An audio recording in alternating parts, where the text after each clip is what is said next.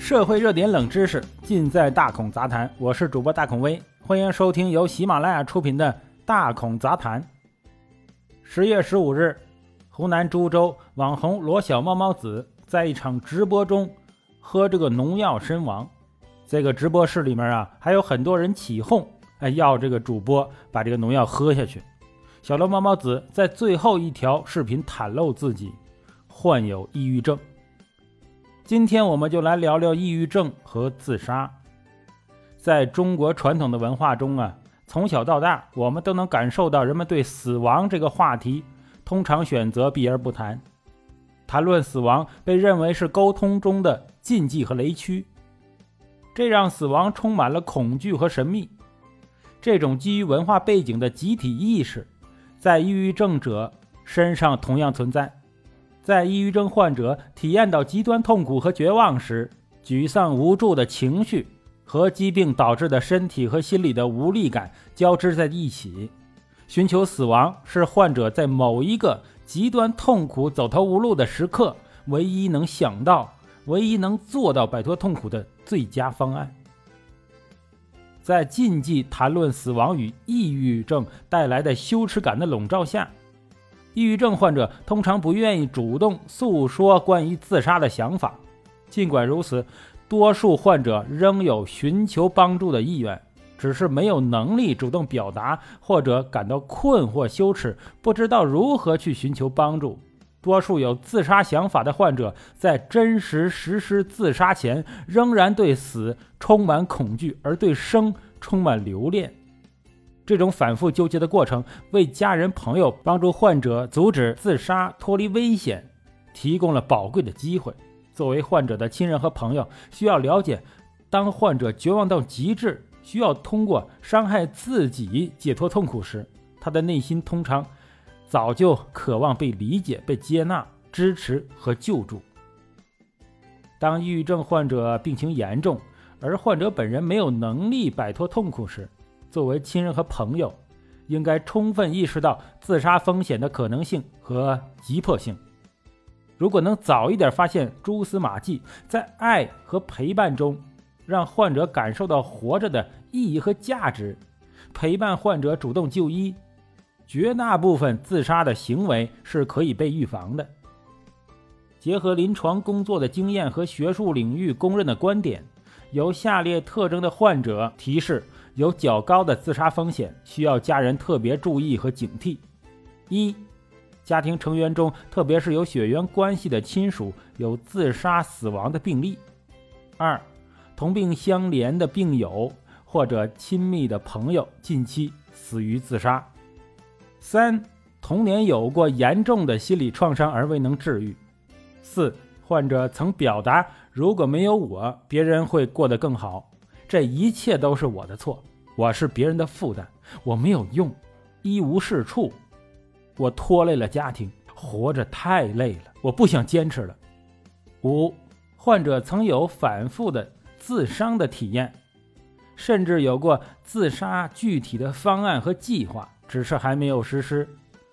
六，近期反复出现一些极端冲动、冒险的行为，或不遵医嘱。滥用药物或不顾后果的大量饮酒或拒绝服药。七，除了抑郁症，还合并其他病症，如严重的机体疾病、身体残缺、生活自理有困难，或共患其他精神心理疾病。八，社会资源匮乏，现实中生活压力比较大，社交少，没有朋友，缺乏爱好。亲属关系欠和睦，或者缺少亲情的支持。九，近期有重大应激事件，如重大疾病、产后、离婚、失恋、亲人去世、失业、经济财产损失，或者经历严重的负性生活事件而无力解决。负性生活事件就是不好的事情。十，所面临的巨大压力。会因自杀而得到一定程度的缓解，例如债务纠纷、法律纠纷等。多数抑郁症患者的自杀不是突然冒出来的冲动想法，大多数患者是经过一段时间痛苦的思考和挣扎，当绝望到极致才做出的艰难抉择。这位亲人帮助患者赢得了时间。亲人和朋友可以在生活中多留心观察患者是否有一些和以往相比不同寻常的行为，例如观察的患者的情绪较前有显著的变化，情绪变得很差，服药不主动，甚至拒绝服药。或者在现实中的困难并没有得到解决，而患者的情绪似乎没有明显改善的情况下，一下变得哎，忽然想开了，什么都无所谓了；或者激烈的愤怒、悲伤的情绪变得异常的平静，甚至看起来很开心。抑郁症患者通常自杀前也不断的纠结、反复的权衡，强烈的心理冲突会严重干扰睡眠和食欲。有些患者自杀前睡得特别糟，甚至彻夜难眠，食欲差，体重下降。再有社交方面也会出现一些改变，例如过去患者还保持一定的社交范围，近期忽然变得不愿意和人交流了，变得突然疏离，或者和亲近的人之间交流流露出依依不舍、异乎寻常的感情。有些患者把自己很珍贵的、在意的物品送给他人，主动安排自己的财物，网上浏览关于自杀的网站和信息，购买有危险的物品，以及藏药、攒药和撰写遗书，这些行为都高度提示自杀的风险。对于有自杀倾向的抑郁症患者，给他们创造安全、私密、能够敞开心扉的环境和契机非常重要。切记不要批评指责，更不能啊忽视和拒绝患者的痛苦感受和求助。当发现一些危险提示的线索，直接询问你是否有自杀的想法，比起拐弯抹角的说“哎，你可不能做傻事啊，你想的太多，一切都会好起来的”，这种带有批评指责色彩的关心和没有根据的承诺更有价值。作为家人，不需要回避和患者一起讨论自杀的问题。患者说出想自杀的想法并不容易。如果患者愿意和你讨论关于自杀的问题，说明他十分渴望被救助。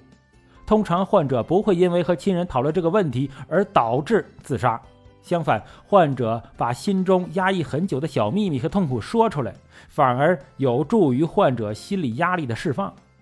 作为亲人，不加批评，耐心的倾听。这本身就是一种很有效的支持和援助，同时通过讨论帮助患者找到活下去的理由和解决问题的方法，这才是真正阻止自杀。此外啊，作为亲人和朋友，帮助患者管理好可控的风险非常重要。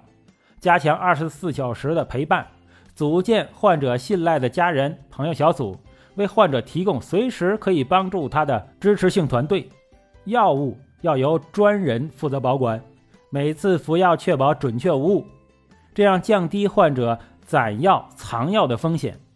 家中各种安全措施的防范，管理好致命的工具，远离危险的地点，管理好酒精、燃气等危险品，保证患者作息规律、饮食健康，在药物的治疗下保证足够的睡眠，尽量多的去户外做体育运动，晒足够的阳光。创造与他人交流的机会，让患者体验到生活的乐趣，帮助患者发掘自身的价值和生存的意义。如果家人感到没有足够的能力帮助有自杀想法的亲人，应该第一时间哎陪伴患者寻求专业的医学帮助。自杀的问题是精神心理疾病治疗中的难题和挑战，每一个生命都是宝贵的，都需要尽最大的努力挽救。防范自杀的风险需要患者家属、医务人员以及全社会的共同参与，用爱与科学齐心协力帮助患者走出困境。好，这就是本期的大孔杂谈。喜欢的话，请订阅关注。我是主播大孔威，咱们下集再见。